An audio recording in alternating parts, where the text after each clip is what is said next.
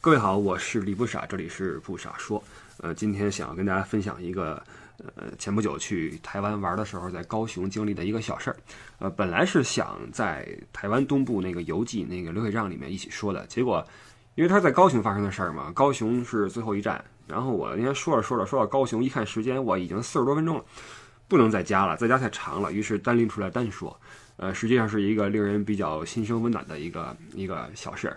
呃，先总的说一个大的情况啊，就是对台湾这个这个这个地方，大家可能不论是亲身经历也好，还是道听途说也好，都对台湾人的呃这个一些友善呀、热情啊、好客呀、啊礼貌啊，对这些东西略有耳闻啊，或者有过亲身的经历。那我因为在一八年的年初去了一次台湾，然后对台湾印象很好，嗯，包括这个人啊，对当地人的感受也非常好。你不知道为什么那儿的人怎么就这么的谦和，这么的有礼貌？你别说他是装的也好，什么也好，你装一个也行啊，他真真装出来也行。我觉得这儿的人真的是非常的可爱啊，很可爱，很平和，很善良。因为高晓松以前有过几集说台湾的节目，后来没了，后来没了。有过一个评价，就是老中国的那些温良恭俭让，在那儿得到了一个非常好的传承或者发扬吧。呃，当然，台湾的历史问题也比较复杂，你不知道它是到底是怎么一个融合，怎么一个呃，在怎样一个器皿里面的，你说发酵也好，养成也好，有了今天这样一个性格，这个我们不用去去去聊，我们只聊。我所经历到的一个小事儿啊，在在高雄，因为在高雄，我跟我妈跟我妈那个朋友，我们三个人在旗津。旗津这个地方，它是一个游览区啊，实际上，但是很长的一个人工的堤坝，有点像那么一个一个一个人工堤。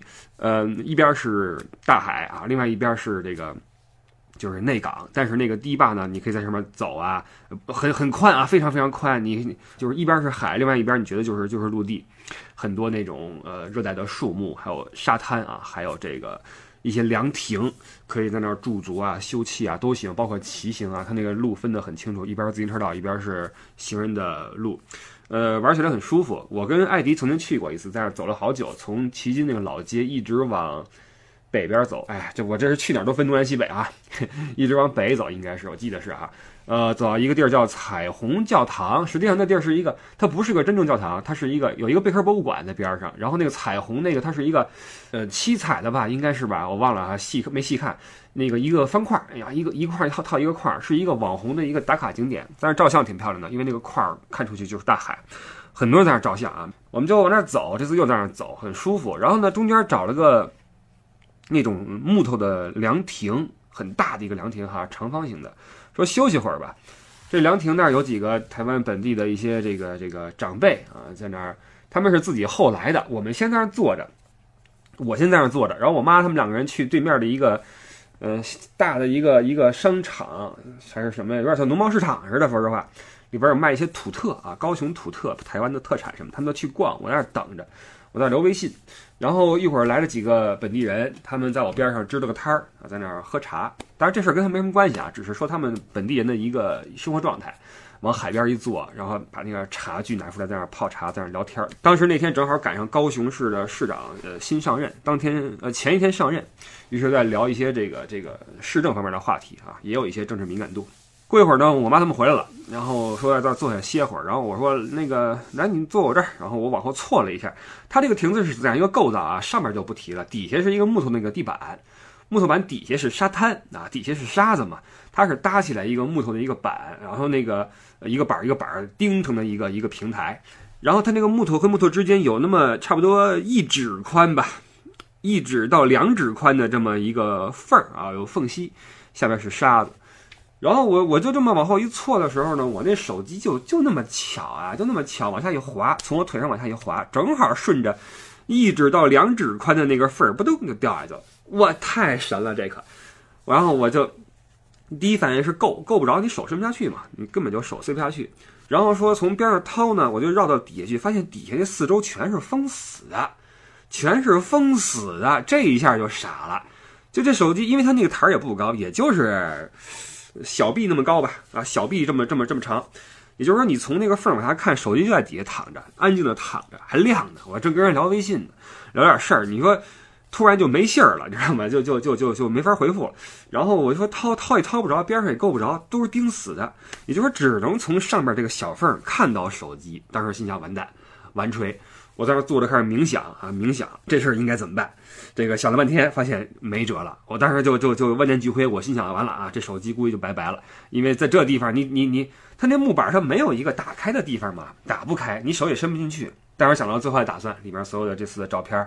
包括之前的照片啊，音频文件，呃，呃，包括在南极的一些这个这个录音都没了啊，全没了。当时觉得还挺心痛。然后我妈他们过来之后说：“怎么了？手机掉下去了？”那想想辙啊，想想辙。他们说：“这么着，我们刚才在那个农贸市场里面买东西的时候，摊主很热情，我们去问问他去吧。”就去了。去完之后，过了那么五六分钟回来，呃，拿回来一个摊主借的一个很长的一个，你说是火钳子呀，还是什么呀？反正很长的一个钳子啊，一个夹子吧，一个夹子能够伸到那个下面去，能把这手机夹上来。但是能伸是能伸下去，但它打不开，因为那个缝隙太窄了，打不开。也就是说，那个夹子能能放下去，但他们没没法打开那个夹子，也夹不上来。而且，就算你用两个夹子夹下去的话，那个角度是不对的，你没法用两个夹子把它并起来，给它拎上来，那是不可能的。手机那么滑，底下那么那么高，你没法用这种操作给它给它拎上来，这个不可行。然后就就又回去问那摊主怎么办，摊主很很热情啊，很热情，说这个你没别着急，我就给你看去。然后拎上工具什么就来了，一个男性，一个大哥大叔就来了，拎了一个桶，桶里边装着什么。锤子啊，什么扳子呀，就就来了，过来看了。你这个哇，这个东西掉下去了，就开始帮我弄啊，帮我弄。怎么弄呢？他开始那个撬那个木头板子，因为那木头板有一个裂痕，他想把那个裂痕啊撬下去一块儿，这样的话呢，就能把它呃，起码能夹到它。啊，果然还真撬开了，真撬开了。然后拿那夹子开始夹。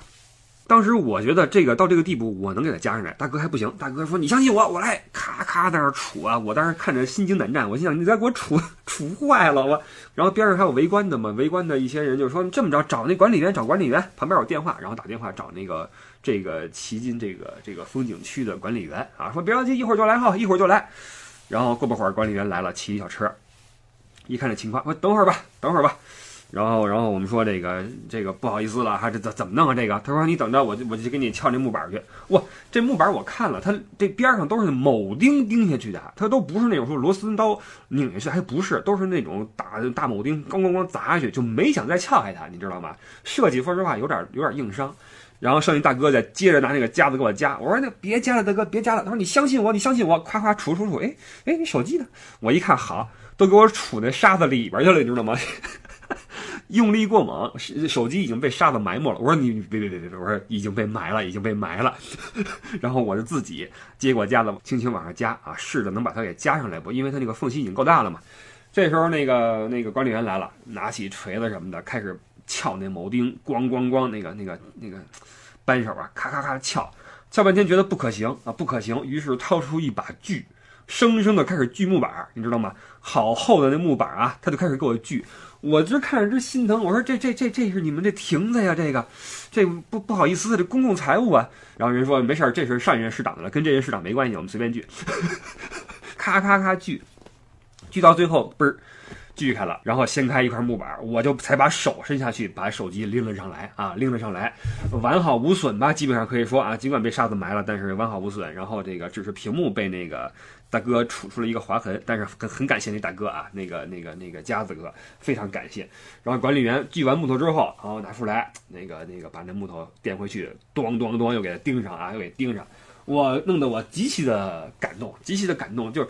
从头到尾没说说，你说跟你要点钱，或者说抱怨，一点都没有。包括一直在前后帮忙的一些那个、那个、那个商贸城里边那小贩儿，走出来走过来得五分钟，就这么走过来，然后看我们这个情况，回去取工具，再回来帮我弄，然后帮着去打电话找那个管理员，特别的热情，从头到尾没说什么。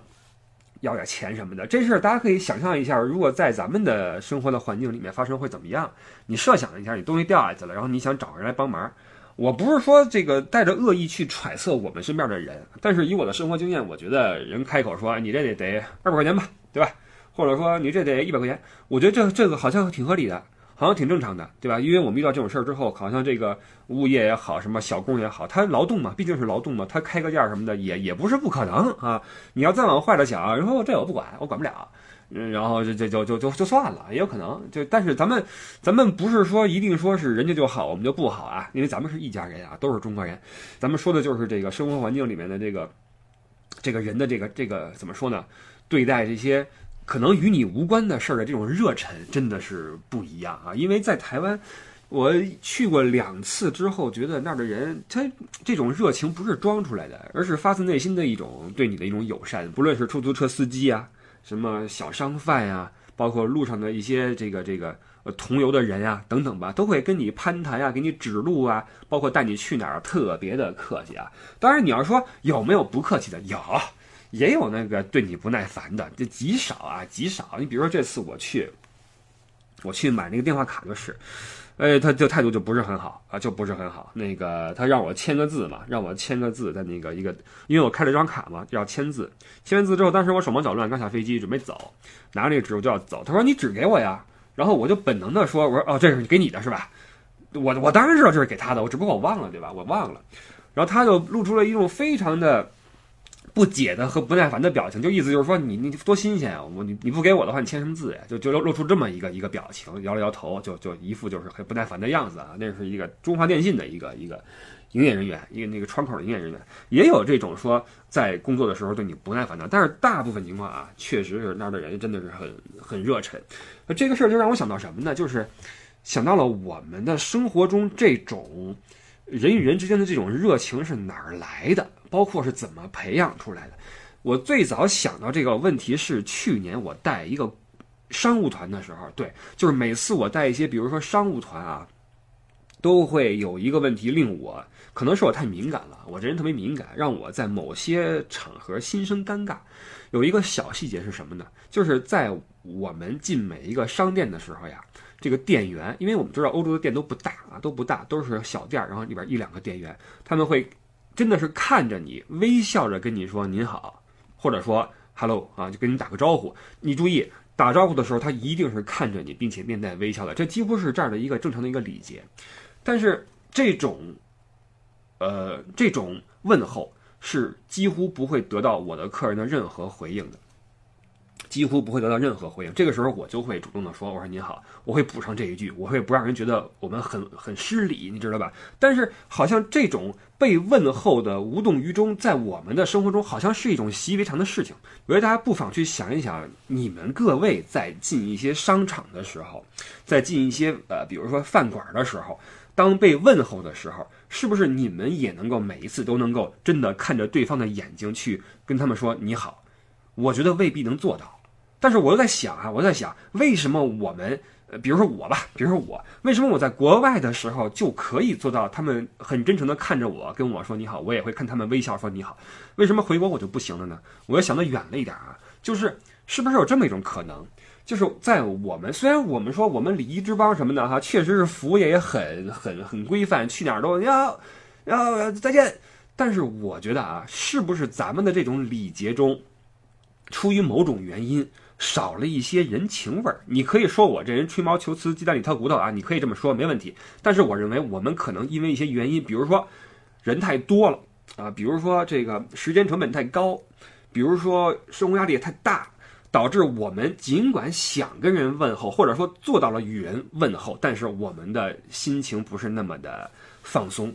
我们的这个神经有点紧绷，所以我们会听到，比如说在餐馆里面，呃，人家跟我们打招呼的时候会说“你好，欢迎光临”，有没有？有没有？就是这种问候，它不是那种发自内心的一种真正是关怀的问候，它不是，它是一种礼节性的，甚至例行公事的问候。你好，欢迎光临，就而且是经常是一个喊完，另四五个接着喊。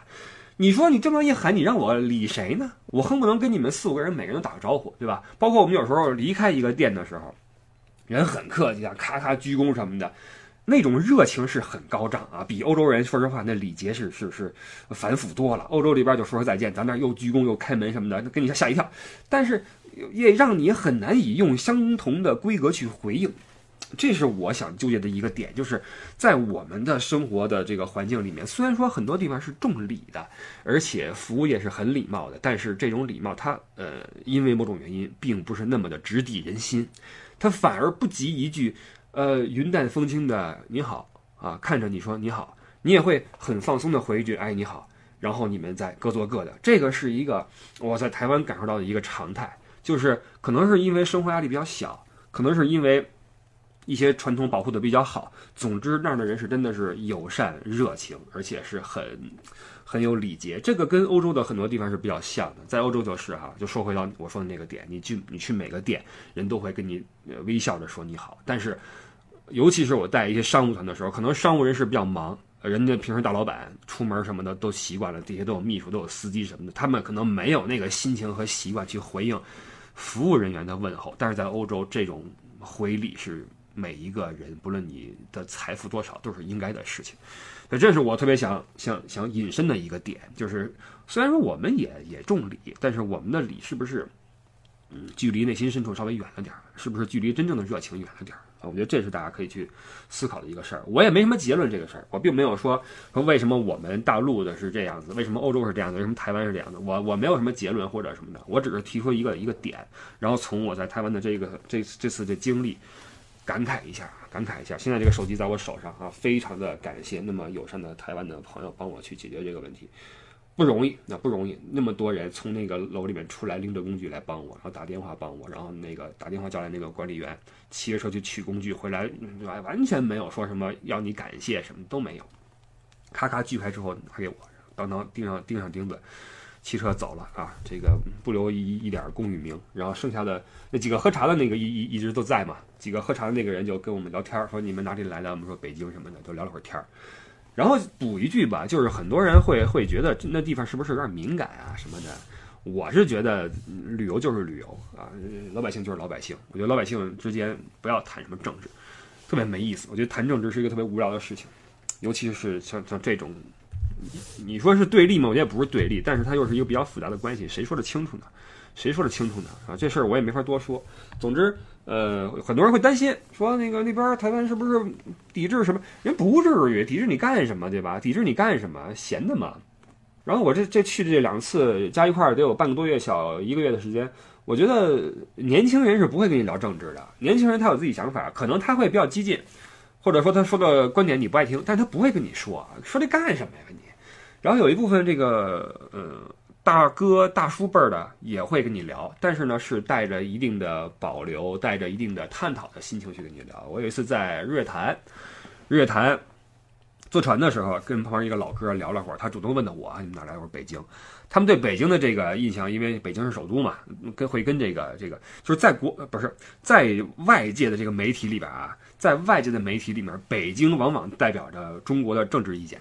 啊，就在我们的这个脑海里面，北京就是一个帝都嘛，啊，帝都就是什么雾霾，什么北京话，什么故宫，就这。但在呃，比如说在欧洲，你看新闻，人一说北京，那肯定就是有关我国的政治方面的东西啊。所以这个这个北京这个词儿，在这个大陆以外，可能意味着一些其他东西。所以他们一听说北京来了，就会跟你聊一下这这点事儿。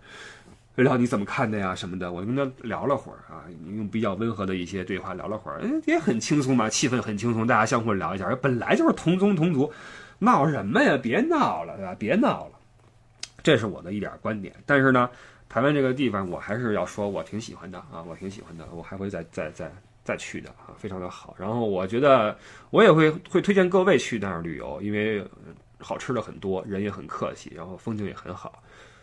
呃，气候也很好，然后趁早去呗，对吧？趁早去呗，好吧。这个是今天的不傻说，好吧？感谢大家今天的这个这个这个收听，好吧？我们以后继续聊其他的话题。OK，感谢各位，感谢各位，我们下一期再聊，拜拜。